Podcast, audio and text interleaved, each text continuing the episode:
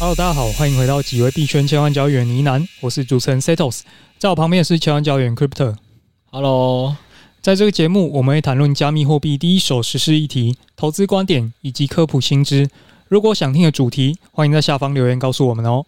好，今天一开始我们不免俗的，一定要来聊一下盘势这件事情。那今天除了盘市呢，其实还要带给大家不一样的一个话题啊，就是如果有在关注我们各种官方频道赖群 DC 的，应该都知道我们发生一件悲剧。好，这个我们待会会再跟大家细细的解说。那我们现在讲一下这一周盘市的部分啊。这一周呢，伴随这个美联储啊，它宣布升息三码这件事情尘埃落定之后呢，当晚马上 ETH 就再喷回一个波段的高点。那所以我们看一下近七日的这个涨幅排行榜哦。那第一名就是比特黄金，第二名是以太经典，第三名是这个量子链。好，我们先不论这些奇怪的代币是什么。我们目前录制的时间是七月二十九号周五的下午五点。所以先跟大家讲一下，我们数据是这个时间点哦。不过看到说很明显，这一段的涨幅又是以太币带领着大家一起起涨的，它的涨幅很明显的是超过这个比特币了。那询问一下 Crypto 说，对于这一波操作跟走势，你有什么样看法呢？因为好像上一次你跟我们提到说，你以太币会进行怎么样的操作嘛？那上次好像提到说，一千四百元的时候，你会先下车观望。但是这一波它看起来帮你洗下去了，但你有在上车吗？好的，就首先第一个哦，就是卢斯老师讲的，我上周就已经跟大家讲了，我觉得这一次以太币异常的强势，这强势虽然大的格局上我会觉得是空头，没有一个很明显会。往上的一个利好嘛，就是说带到 All Time High 嘛，但是作为反弹的操作以及视它为一个短期的有题材性的炒作是绝对可以的，所以我是有在在一千三、一千四、一千五都分批有打进去买点以太嘛。那我们也是直接跟大家提醒了，在上周提醒了，就讲到一个重点，就是居然是视为反弹，它下跌我们会觉得苗头不对就要跑。那我也很明确跟大家讲说，以上周五在跟大家录的时候。大概就是在一千四百多的位置可能会跑吧，所以没错，就如车都是讲的，因为基本上录完之后，然后它就很快速的开始走一个下跌的行情嘛。然后最终其实是在礼拜三的时候最低的时候，就当然已经是收盘收在一千三百六十几这位。所以某种程度上，我也算是完美的又当了一次币圈球爷啦。就是我想说啊，我今年三四月也跟大家讲过一次，说比特破四万五的时候，我才刚加仓一次进去抢一次反弹，然后隔周就给我掉下来啊。基本上以太也给我玩一次这样的事情。我想说没关系，认错归认错，反正也跟大家讲说啊，一千四赔了就赔了嘛，我就出去了。后来呢，隔天他又稍稍的给我回去了一点，但是那个回去的幅度，因为刚跌下来，所以再回去的七月二十七的那一天，其实说真的不能很确定说它是不是又是一个假的震荡盘，是要把人做多空双巴来，趋势没这么明显，我就没有要做。所以虽然其实七月二十七那个最低八点的时候收在一三六六之后。有慢慢回去反弹了，但说真的，因为也遇到要加息了，也不太确定加息后的方向是什么，所以我那一天基本上都观望。那再加上它可能最高也就是谈到是在一千五百那位置，所以很怕是多空双八的情形下，我就原本没有打算为这件事情先操作。我想说等观察加息之后，我们再再做一个操作了。后来就很不幸的，就刚才 C 股讲的啊，反正我们就遇到了我们这个公司目前最大的困难，就是我们 DC 被一个国际骇客盯上，然后他是直接攻击我们，然后这个国际骇客还跟我就是放话呛瞎。说他跟我要至少要十五 ETH 的赎金，然后他之前也用过同样的攻击手法去攻击过 BAYC 了。不论他讲是真假了，那我们待会都会细细的去跟大家讲一下，说哎，我们到底这个 DC 是怎么被害的？然后大家可以未来要注意什么？这才是未来的重点嘛。那我也先跟大家讲，我们公司有当然有针对这些事情都已经做好了一系列处理。那这个部分我不会留在公开的 Podcast 讲，我也不会在公开的频道里去特别讲的原因，是因为大家可以知道，骇客这种东西是这样。大家如果有听过老高就有讲过一个东西叫做什么？暗黑丛林法则，就是对方在暗，我在明是最危险的。他说，在星际上，每个人都在暗黑森林体系里玩耍，你只要先第一个。被发现亮光，你被大家发现，所有猎人的枪就会对着你，就对你开枪哦。所以针对这一系列骇客的进行的行为，目前我们是看起来都把它挡住了，因为已经有两天都没有再来攻击 DC。但我也不太确定说我们会录完这集，或者是我公开跟大家讲说，哦，我们其实预计怎么操作，怎么去防范它的。我讲的越细节，骇客就又可以听到说，哦，那我下次就怎么绕过你。所以我不会在节目里跟大家讲。那请大家放心，就是针对这一系列，其实我们遇到的攻击，我们公司都已经想好了后续的应对方法。我只能跟大家讲到这，但我们没有办法跟大家讲我们要怎么应对。好大概就是这样。这个我们就待会再来讲 DC 的，因为会讲比较久，我们就把盘势的快速讲完，所以大家肯定是很好奇说，那好啊，那这一波听起来就是你是个人因为工作关系嘛，DC 被害，所以听起来你没有在进场嘛？那实物上，我我如果是一个小白，没有因为工作关系的，我到底应不该重新进场？要怎么操作？我直接讲了，J 老板跟六 A 现在全部都在场内了。就是这两个人呢，在加息确定之后，就是冲上去的时候，其实都是持续在场内的。现在这个位置，说真的，你不要说以太，因为我们上周还说 BTC 还可能有点格局不是那么确定，这周连 BTC 也很明显有点转多，就更没有道理不能做多了。所以基本上 BTC 跟 ETH，我是觉得现在在场内做多是没什么问题的了。所以这个是完全可以给大家的一个 feedback。而且你被洗掉的点很漂亮耶，几乎是洗在一个阿呆股。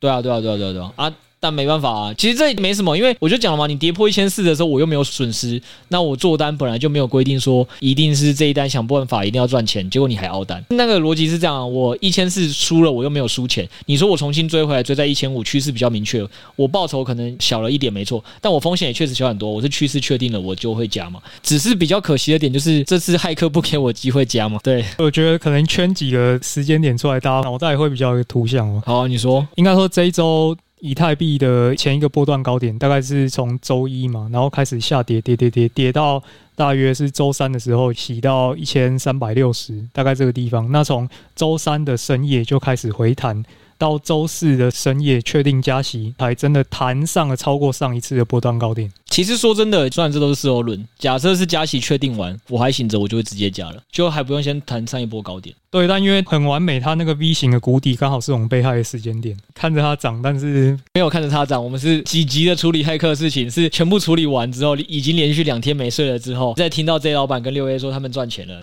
睡了一觉的，今天来录影的当下才发现，哎，我完美错过了一次入场点。对对。没错，只是比较好奇的那个点，也是说，那因为从这波以太，它是从三位数一路回弹到一千七百多，好像从谷底几乎是翻倍了。应该说，对于一般的这种小白来讲，或者是可能上班族很频繁没有办法去盯盘讲。我到底是什么时候才能确定说它是一个空转多那种格局？因为这几天其实很多人被爆仓，它是爆在一个很尴尬的点位。你看那个全网爆仓的数据，可能昨天我记得看近二十四小时爆了五亿美金吧。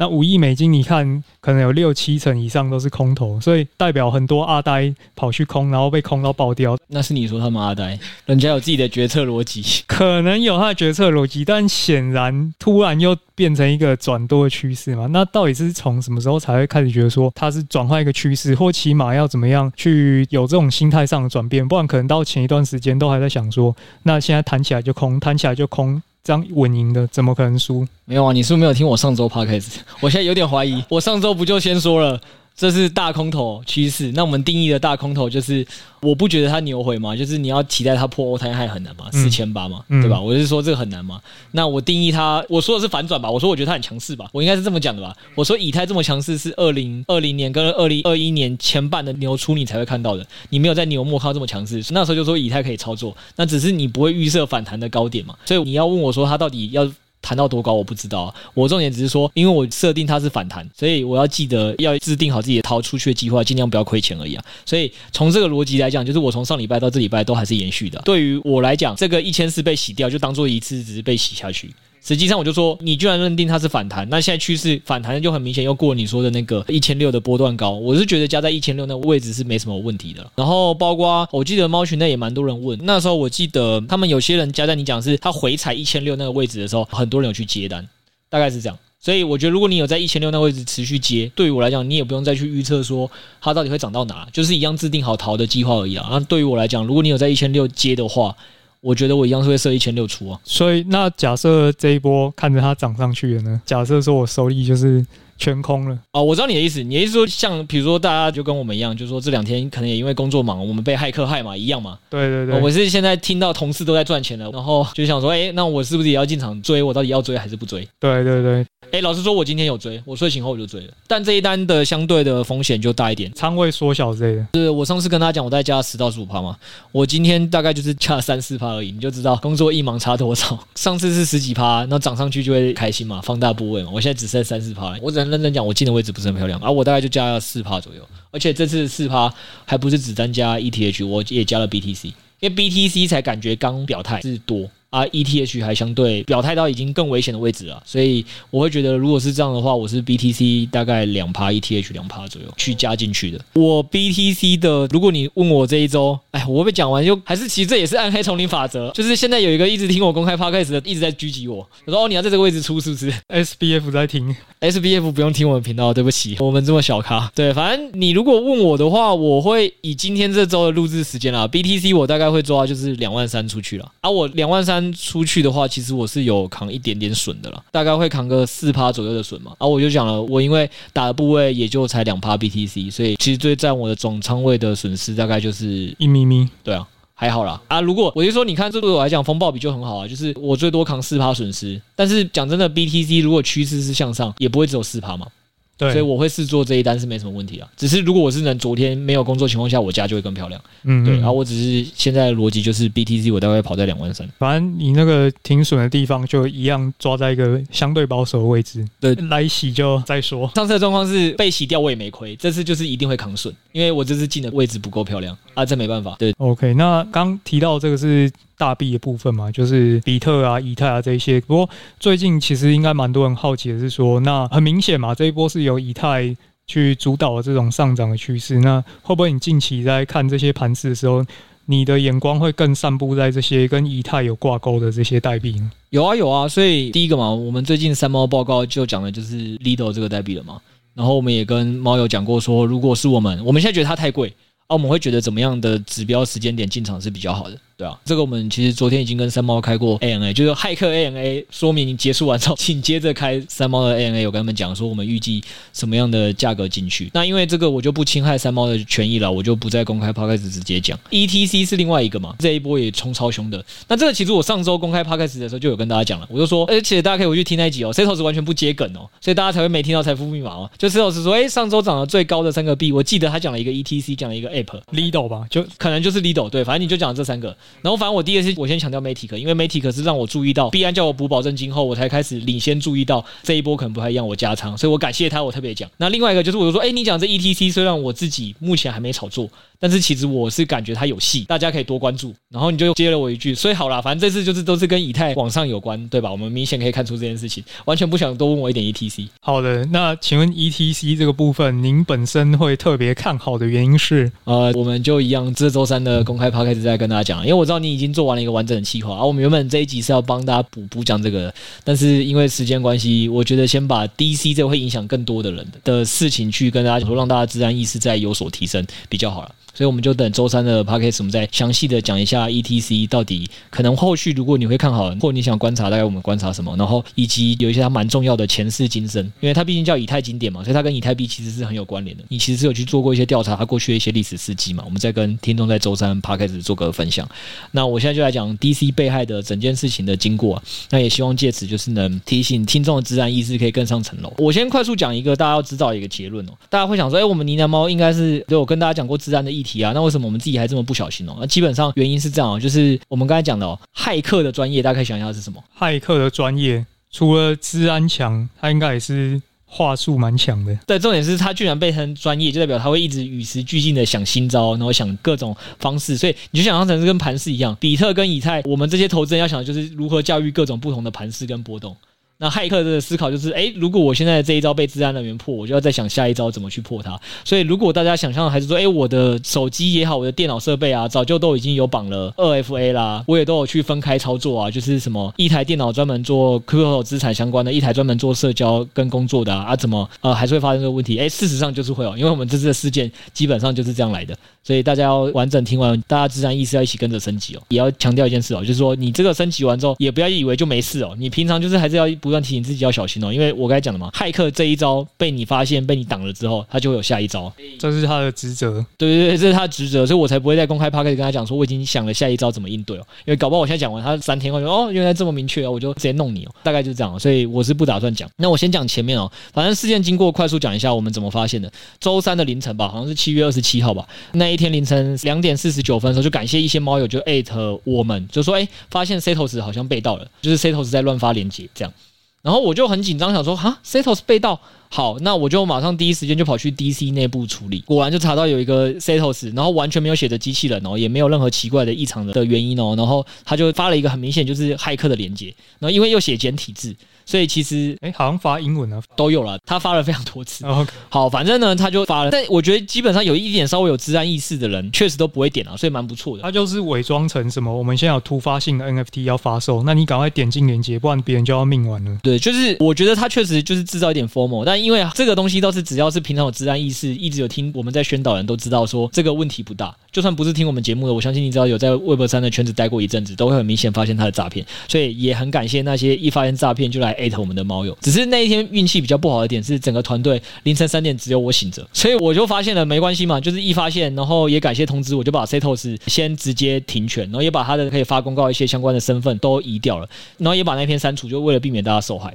好的，我以为这件事情就结束了。那我也没有掉以轻心，这也是好险的地方。我想说，骇客被害了，我再陆续检查一下，还有没有其他频道受害好了。过不久，我又发现，在一两分钟后，诶，又有一个 Setos 又发了，我就觉得很奇怪，Setos 不是应该不能发文了吗？为什么 Setos 还可以继续发文？因为我都已经把他的身份给拔掉了，然后就再把那个发文的 Setos 也该检举的检举，然后该停止他发言就发，然后大概又过了几分钟后，又有一个 Setos 又发。我想说这件事情没完没了，太奇怪，一定分身之术。对，我想说一定是这个骇客能制造出无限个 Setos，那我基本上要溯源，我就是我要把它根除，我就做两件事。第一个是，反正他有发的，我全部都停权，然后我直接去在成员那边搜寻了所有可能我怕还没有发现的 Setos，然后我就把他们全部都停权，所以一口气我大概至少停了十个 Setos。好，那应该这样子相对就好一点了。哎，第十一个 Setos 出来了，完蛋了！对，我想说这怎么可能？这件事情太奇怪，骇客是怎么有办法一直制造 Setos？是在我都删光了之后，因为我是一直盯着成员哦，就冒出了第十一个 Setos，所以我就发现这件事情是有蹊跷，一定是这个骇客有办法无限制造出 Setos，而且制造出 Setos 其实也还好，制造出 Setos 那也要看 Setos 的权限到哪嘛。我已经把 Setos 权限调到这么低了，理论上他不应该再可以随意发言，也不应该可以做其他事。嗯。所以我就想说，可能不单只是 Setos 有问题，那我要再去想办法找到更多可以解决的方法。对，然后我就一直找找找找。这边跟大家讲一个重要概念，就是假设你自己有在用 DC 的，其实 DC 有一个功能是跟你可以看浏览器自己的历史记录一样，它会去帮你备份一下，说这个频道里的一些重大的权限呢、啊、是谁做了变动，就是大家可以想象成是跟 Excel 跟 Word 有线上版本。假设你有三个人在共同编辑，他会帮你记录是谁编辑了什么，大家比较好去溯源。我就在那边找到了说，奇怪，Rayla 怎么有点异常？在授予新 Setos 身份跟权限，就我们一搭一唱。对对，就是他用 Setos 一直制造影分身来吸引我的注意力，但其实实际上他真正拿到的是 Rayla 的权限啊。但讲实话啦，因为在那种紧急状况下，我发现我也只能做两件事：一，我就是马上也把 Rayla 停权；二是说真的，你也不能假定 Setos 没有被盗，因为你分不出来他制造的那些真 Setos 跟假 Setos，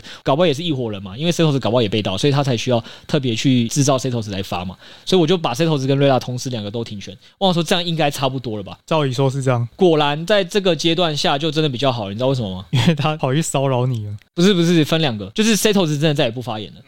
然后开始发出来的都是。Crypto Josh 换 Josh 哥，对，但是因为 Josh 在发的时候也分两种，Josh 的发的就没有像你的权限有这么多，就是有的时候 Crypto Josh 发出来就是发出一个 A 或发出一个空白的，就代表说那个 Josh 的功能没有被完全的复制干净。但是像你的当初就是感觉就是他完全复制出一个很完美的机器人，你又可以去发言，你还可以去删频道，所以就代表说他的权限确实有被我慢慢的降低。我挡到最正确的，所以删掉瑞亚那一步很关键，但是还没有完全防堵。然后我就开始想说，哎，那我就干脆把 Josh 的权限也拿掉啊。然后我那时候为了以防起见，我把六 A 跟 Tony 的其实权限也都稍微再调低了一点。其实实际上都还没有假冒过六 A 跟 Tony，而且我那时候也在想，为什么他们没有去假冒六 A 跟 Tony？他会先想说要先假冒 Setos，要想冒 Josh。后面的事后验证证明我的这些想象都是对的啦。的原因是因为他是外国人，像 Setos 讲的，他就来私讯我了，他就一直私讯我说叫我去睡觉。他说现在这个时间点不是你该起来的时间。他还直接讲了说，around nine a.m. 你早上九点再起来工作。他不是说 go to sleep, bro？他是 go to sleep，然后不是讲 bro，是骂一些脏话之类的。Oh, okay.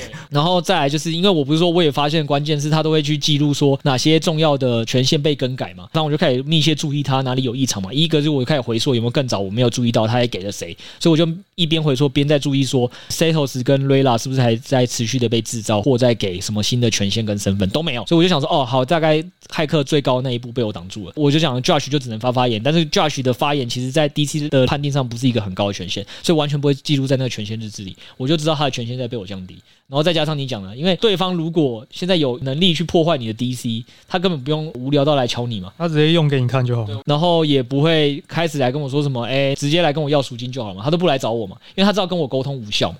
所以他的第一招被我挡住之后，我也可以在权限日志看到，其实这个骇客一进来前，他先放了第一个 Setos 进来，是在拿到瑞拉的权限之前。所以我们当然这些都是事后推敲了，我们不能直接访问骇客。但是基本上我们猜测原理是因为这个骇客是个外国人，然后 Setos 跟 Josh 的身份刚好都有挂上类似什么 Coating 啊或 NOD Head 啊，所以这在西方是比较重要的团队的成员，所以他优先模仿你们几个。基本上逻辑是这样，这也是为什么后续解答他没有去模仿六 A 跟 Tony，因为这两个挂的可能是研究员，他可能不知道研究员很重要，在我们公司之类的。他不知道他害了一个 Alpha Group，对，反正就基本上这样。所以他其实从头到尾真的都没有模仿过六 A 跟 Tony，这是第一个。然后第二点是我基本上就是把所有的安全性的东西都看过一遍之后，大概确实出包的应该就只有瑞拉。那 Setos 老实说我不确定，因为他制造一堆 Setos。那你知道大家要在 DC 怎么分辨哪个是正版 Setos 吗？其实你不是只看名字，这个我觉得就很北烂了。就是 DC 你可以创造好几个 Setos，啊，只要编号不同，你就是不同人。所以他可以从 Setos 零零零一创造到 Setos 九九九九，通通都是不同人，但是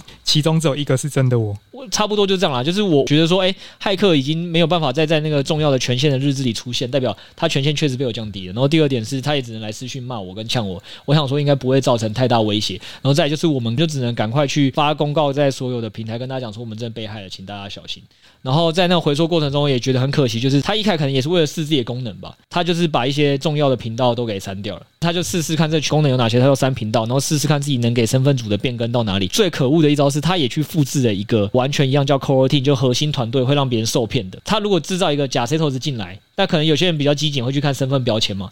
哎，发现这个身份标签是没有 Coroutine 的，没有 Setos 原本的那些身份的，可能就不会上当。所以他制造了一个跟 Setos 完全一样的大头贴完，他也给了他全部的这些身份。那这些身份都跟正版 Setos 一模一样。打个比方，就有点像他弄了一个复制人 Setos 过来，然后给他挂了一个 Manager 的名牌，然后只要有人来说叫你们经理出来。然后那个复制人 Setos 就会跑出来。他给 Setos 的权限不但一模一样哦，就是表面的标签看起来挂名牌一样哦，但是 DC 的名牌其实你可以点进去开始针对里面有二三十个权限去开哦。Setos 的权限还被加大哦，因为瑞拉权限比他大，所以同样的名牌里，他的权限更大。这种感觉就像是你是区域经理跟地方经理，其实都挂经理。但其实你已经默默被升级为区域经理，在这个权限里面，然后大家都不知道。反正这件事情第一阶段就被我挡住之后，就我们在各平台发公告给大家。然后第二步就是，我觉得这个骇客知道之后，他果然启动了下一步。他去私讯了我们家的 NOD 那个韭菜猫，反正就一直跟他讲说：“你没有看到 Rea 跟 Setos 都被我停权了吗？你赶快支付赎金十五 ETH，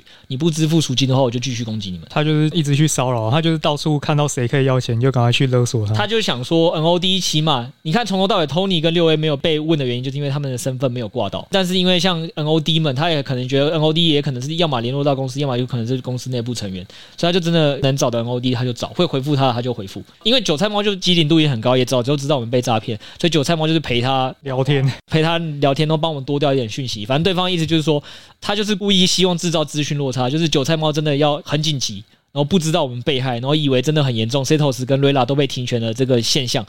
叫他赶快支付赎金。那好险，韭菜猫也跟他开玩笑说，我是我们 NOD 最穷的那一个，我没有办法支付你这笔赎金。然后他还故意博取信任说，我知道你们老板叫 Crypto 呢喃什么之类，就是。故意用各种社交工程身份，想要让韭菜猫相信，然后把这赎金支付出去，或者是想办法拿韭菜猫的 NOD 的权限，大概就是这样。所以也要提醒大家一件事情的重点，就是说，呃，大家听到我们这边就会先了解到第一步。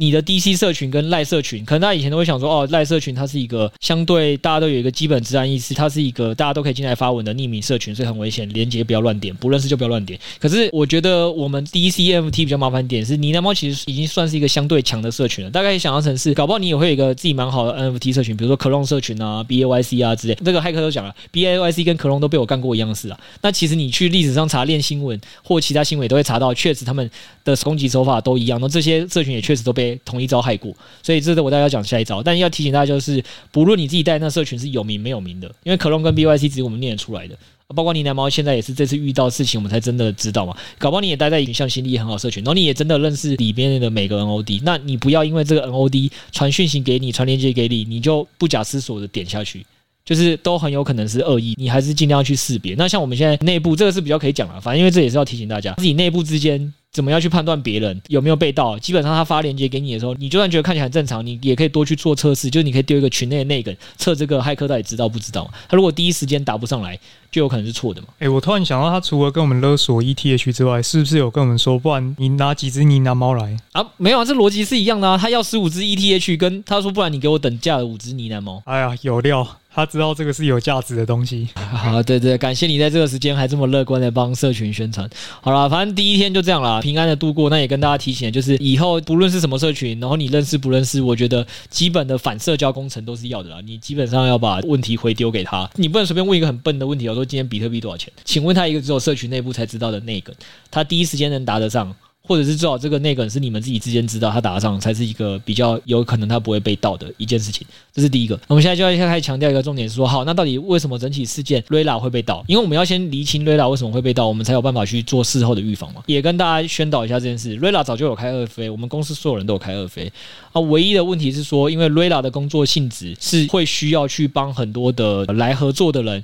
去做一个对谈跟接洽，然后也会需要去帮很多的人说，哎，DC 内部使用上有问题，需要去帮他协助。就说它是一个最容易去接触陌生人的一个工作，它这个工作呢就很容易会需要去点一些连接。那因为反正 Rayla 可能想说，好，它基本上二 FA 都有绑嘛。然后第二个点是说，基本上我们也都知道，小狐狸啊或哪个东西叫你授权，就尽量不要授权嘛。像二 FA，其实白话一点讲，就是因为它开了之后，基本上就可以确保，再加上他又没有收到什么异常登录记录，所以骇客不是盗他的账号密码。所以这边大概可以先排除掉，所以他是从别的手法来害取的。对，这是一个。然后第二个点，其实也是为什么我们确定可以是 Rayla 受害，然后我们后来排除 Setos 的身份原因这样，因为 Setos 他也有其他社群的一些账号的权限，但其实其他社群都没有受到攻击，唯一我们这边受到的两个攻击的伺服器都是 Rayla 那边相关的，所以基本上可以确定的点是是 Rayla 那边被下手了，所以这件事情是可以确定。那 Setos 就是因为都没有其他任何灾情由他那里传出，所以理论上再加上我去浏览过重大记录，就是认明七七四零之后。确实，Setos 的所有七七四零都看起来是正常行为，目前还没有异常，大概就是这样。这一趴是这样，那大家就可能会现在好奇说，那到底 Rayla 发生了什么事？那 Rayla 遇到状况其实是骇客的一种的手法是，他没有需要你给他授权，然后也不是要去盗你的账号密码，他能做到的事情就是，他就能拿到你的整个 DC 的权限，他不需要是你，但他可以拿到你整个 DC 权限。大家可以想到这什么意思？就是说，如果你家的大楼的那个电梯的门禁钥匙在 B 啊，或你公司的门禁钥匙在 B，是用电子感应式的那种门牌，你不需要真的知道说。你是 Setos 还是谁？谁拿到你这个门牌，系统就是会放他过。那所以同样道理是，他也不用真的拿到 Setos 的门牌，他直接复制 Setos 门牌一样的权限，让系统觉得他就是 Setos 就好了。所以状况就是说，Rayla 的 DC 的权限的这个身份，还有 Rayla 这个人已经被他给假冒住了，他拿到了 Rayla DC 的 token。那这 TC token 拿法，就我刚才跟大家讲的是，你真的都不需要点到授权，你也不需要点 FA，他就是给了你一个恶意的网站连接，然后让你去照这个恶意网站连接上去做了一点动作，他就可以帮你植入这个恶意书签。就是他在你的浏览器里面买了一些城市码，这样子。对，他就买了这个城市码，你就想象城市这样就好啊。这个城市码他就可以拿到这个 DC 的权限，所以他就可以来攻击你这个 DC。那所以这件事情其实要预防的话，这有一步是真的很简单可以预防，也是现在市场的尝试。这我们就可以直接跟大家讲，就是大家未来以后都再也不要装 DC 版的网页，就不要用网页浏览 DC 了。对啊。一定要用电脑的 APP，这个是最简单的，也是大家都在讲的，所以这个东西就是大家要注意。然后第二点是，网络上也有人针对这件事情，因为呃我们这么小被害就没有资安团队去做调查了。我说人家之前 BNYC 或 Clone 被害之后就有经过相关的调查嘛，然后就有发现说，其实他们有去实测各个浏览器，目前 Google 被植入恶意书签是不会提醒你的。但是火狐 Firefox 是会，所以这件事情起码在网络上，现在大家的共识是 Firefox 起码比 Google 安全，但大家也不要因此掉以轻心，因为 Firefox 相对安全这件事情，我刚才讲了，骇客现在也知道了。骇客会不会特别去攻破 Firefox 也很难讲。哎，你们都觉得很安全哦，特别攻破你，因为你会掉以轻心。所以还是提醒大家定期啦，去检查你自己的网页有没有一些你感觉很奇怪的恶意书签被植入了，你就把它拿掉，或者是扩充元件啊。有有人会写一些什么小工具很好用，然后你装了可能就被埋没吗？对对对，所以这些东西就是提醒大家，假设你以后未来要用 DC。你还是用桌面去用，然后这也是其实跟我们之前提醒给大家的东西是没有差别，就是大家现在都会有个基本的意思是，如果你自己的电脑里面有重要的 NFT 资产，有重要的钱包货币，你就不要跟其他的什么平常你用工作的啊或社交的用同一台电脑。这大家都会有一个基本意识。这东西就是提醒大家，你也不要想过一个说哦，好好，我知道。所以大家都会想说，我去密一些土狗钱，我都有一个乐色钱包。对啊，对，你想说这个自然意识做的很好，对不对？就你的乐色钱包也跟你要特别防护的安全的钱包，你用同一台电脑，就你的乐色钱包被盗，然后你的安全钱包，你平常想说，哎，这个平常我都没有乱点东西，我这个资安意识很高，没有，你的垃圾钱包已经先被盗了，请垃圾钱包就也用垃圾的电脑或设备。我就说，就是你有一个电脑设备是脏的，这大家一定都会有嘛，你要去看各种东西的啊，各种东西，不是各种东西，或你工作上你不免会接触外人的设备跟网页，你就是尽量都不要放那些钱包嘛。那所以同样道理是，你如果真的觉得 DC 这个社群或你自己还有哪些社群是很重要的。那你千万这些重要社群，你也都为它单独用一个设备去做登录是最安全的，免得你前面都做得好好的，就是 A 账号、B 账号的时候，你防范意识都很高，就是 C 账号是一个垃圾账户，你一开始就判定它是垃圾账户，然后这个垃圾账户就被盗了。然后连带影响你的 A、B 账户，那就没有意义。嗯，对啊，这个是从根本上去解决啊。不过现在也是说另一种这个最常见的钓鱼手法，也是就社交工程啊。因为刚刚那个算是防，譬如说什么被害这种情况，但是社交工程是永远都没办法防的。对，所以大家可能都还是会听说什么，诶，大公司为什么还是会被害？那他。公司里的资讯人员不是说几百个吗？我我不敢点名啊，但大家基本上只要查那些真的很大的上市公司啊，你一定是可以查到很多都有被害啊，然后有被害客要赎金，也不会只像我们一样先要个十五个 ETH 啊，这样就是那金额都更大，因为他们请了几十个治安人员。那这件事情你只要跟治安人员聊过，治安人员就跟你说，哎，治安这东西讲真的，你要设多严都还不如，就你都不用请治安人员哦，你只要就一件事情，最高权限的那个人。他就什么事情都不能做，这绝对最安全。那你只要有把部分的重要权限开给了某些人，那么那些人的使用习惯不好，你就会被骇客盯上。骇客从其他地方先破你，再从你来当这个盗的连接去发给整个公司跟团队，就几乎全部人都会受骗。然后这件事情，Setos 是不是也有一个很知名的案例可以跟大家讲？就不是 BAYC 跟 CloneX 被骗，是上次 Runny 的六点二亿美金被盗，其实就是用了同样的社交工程手法去盗的。这边你也跟大家简单分享一下，我们提醒一下大家要避免这件事情。对对对，那像让 Ronnie 那个。被盗的事情啊，那讲起来也有点好笑。大家以为是什么黑科技？没有，他的手法其实相当的单纯。有一个骇客组织，那反正他就是伪造成一个区块链公司，那开出了很多优渥的条件去面试这些 X 的工程师。那 Web 三世界可能跳槽也是一件蛮常见的事情嘛，大家就哪里有钱就去哪里开发。所以当初那个工程师他想说，哇，有一间这么棒的公司来面试我，那我一定要好好面试。然后他们也是演得很真哦，就什么层层面试啊，然后什么 Twitter 啊，什么领英页面啊，就是都做的很拟真，很像。好，最后那个公司又发一封信给他说：“恭喜你录取了，可以进来我们公司喽。”工程师就把那封录取的 offer 点开，然后就嘣就炸了。当当然当下没有这么戏剧性啊，他不知道自己干了什么。那个 PDF 里面就是假读的啦。那也因为这一件事情，就骇客透过这个 PDF 取得了。Runion 这一条公链的权限，那也就造成了后来他可以直接把门打开，然后把里面的钱搬出来，这么荒谬的事情发生。而且大家想象的五十一趴攻击啊，真的都很麻烦。还是我那个资安朋友讲的嘛，其实你资安要做越好，要么你真的每个人都是分到一点权限，那就绝对没事；或最高权限就都在同一个人，然后这个人绝对不会对外有任何联络。就没事。那以 Running 的案例是，因为那个工程师手上就掌有了九分之四的权限。对，可能 AC 的公司也觉得说啊，九分之四也没有过半，所以没事。但是他又偏偏把另外一个保管在可能第二个团体，所以他只要再拿到第二个团体的一个，他就攻破了。所以实物上，比如说，如果他今天那个工程师只能掌管一个的话，搞不好骇客还要再多花一点时间，想办法去把其他工程师也都假装社交工程害一遍，每个人都拿到一个。然后这样才可能慢慢可以凑齐到一半。那基本上 r o n n i e 也针对这件事情就做了宣布嘛，就是说他为了这件事情之后的做法，就是他会把去中心化节点多提高一点。那目前是说先提高到十一个了，那他会往一百多个迈进。对，所以这件事情就是跟大家讲是说，大家可以想象成哦，就是你可能会公司跟个人，比如说什么银行跟存折分别保管。或者说你要怎么把自己的治安意识架得很好？就是说我家这个上第一道铁门，第二道什么门，第三道什么门？你有四道门，然后都设得很安全。就其实你家的钥匙，其实小朋友就拿到。我小朋友在带出去的时候就掉在路上，然后你家设了六道门，这歹徒捡到一串钥匙，他其实只要趁你不在的时候把六道门打开，他就还是攻破。所以其实跟你的治安意识有多高是没有太大关联的。要提醒大家是，治安防到最后一步。就是社交工程要避免，然后便利的同时反向代表的就是越容易被害。大大概就是这样。门是一个，然后你平常的印章存折那是一个，就是说你把印章跟存折，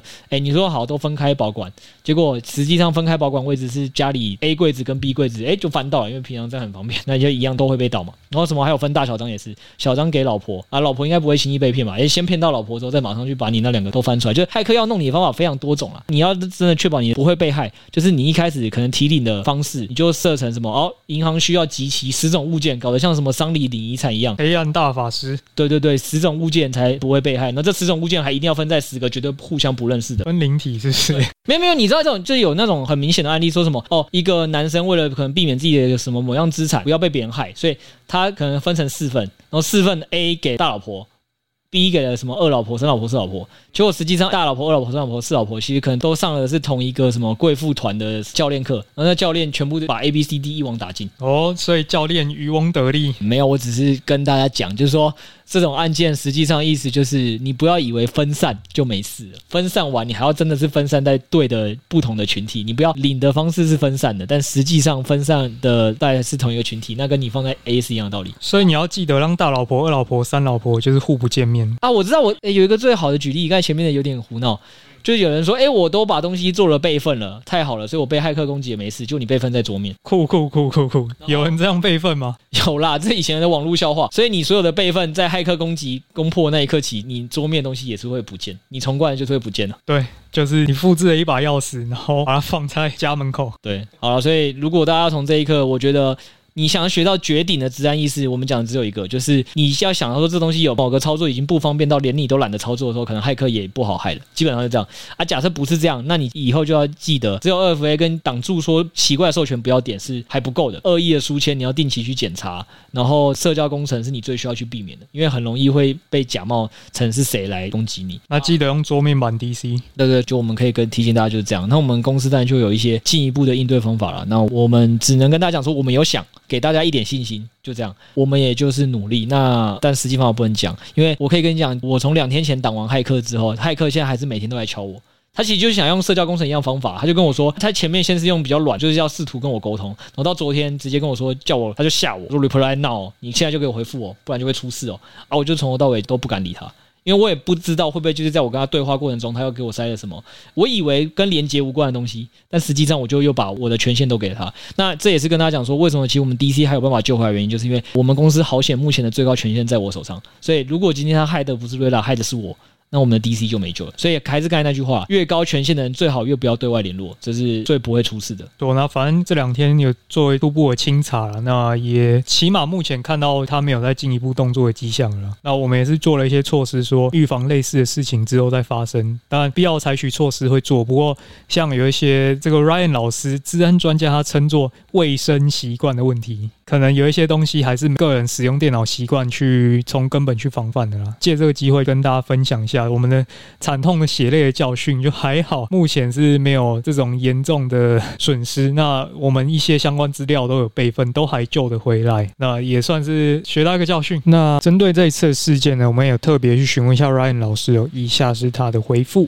想要询问一下 Ryan 老师，因为是在这一次帮我们排查这种骇客危机的时候，帮我们进行了蛮多的治安方面的咨询啊。那也是想询问一下 Ryan 老师说，因为我们有提到说，包含尽量用火狐，然后尽量用桌面版的 DC，那不要加乱七八糟的书签。不知道 Ryan 老师他有没有什么你觉得还可以再做的事情？应该是 VPN 跟密码管理器吧。密码管理器可以比较好去分散自己不同的密码，就不会用同一组密码。然后 VPN 可以当，比如说在外面用 WiFi 的时候，用 VPN 会比较好去防护。这样，你是说用 WiFi 的情况，VPN 可能可以帮你挡掉？嗯，就是如果在外面用 WiFi 的话，有时候那个 WiFi 如果是恶意的话，它有办法直接截取你，比如说你登录的时候，然后你会把你的那个密码跟账号传出去嘛？那有时候在外面恶意的 WiFi 机是有办法去截取这个资讯，但如果用 VPN，它就有办法去侦测说这个 WiFi 来源是不是有问题的。这样，防毒软体呢？它有办法挡到像这这种吗？嗯。嗯一般防毒软体应该是监控电脑内部的奇怪或者恶意的程式比较多，应该对 WiFi 不确定有没有办法。如果有的话，它应该也就是把 VPN 的服务跟那个就是防毒软体的服务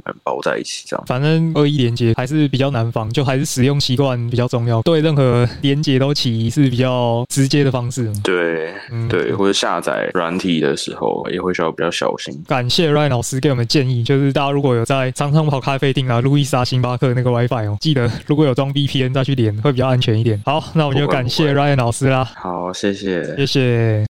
好，今天就跟大家分享到这边啊，也希望大家再多注意自己的电脑啊、手机啊，再检视一遍你的使用习惯，或者是你有没有使用 DC 的这种桌面板。那周三哦，周三我们再来跟大家聊聊大家比较关心的这个 ETC，ETC 到底在长什么？那为什么我们要关注它？以及它未来我们需要观察哪些事情？就你上车前总要先做功课吧，对不对？搞不好做完功课你就发现哦。那我不要了。周三我们再来跟大家分享一下 ETC 这个议题哦。那今天节目就到这边。如果你想收听更多的内容，欢迎报名我们的亿万交易员系列，每周一次深度项目解析以及投资实战，一周一集三十分钟，掌握加密货币最前沿的投资观点。我们目前还有公开赖群 DC 群，欢迎入内一起交流投资观点。以上连结都会放在资讯栏。好，今天就先聊到这，记得帮我们五星好评。周三见，拜拜，拜拜。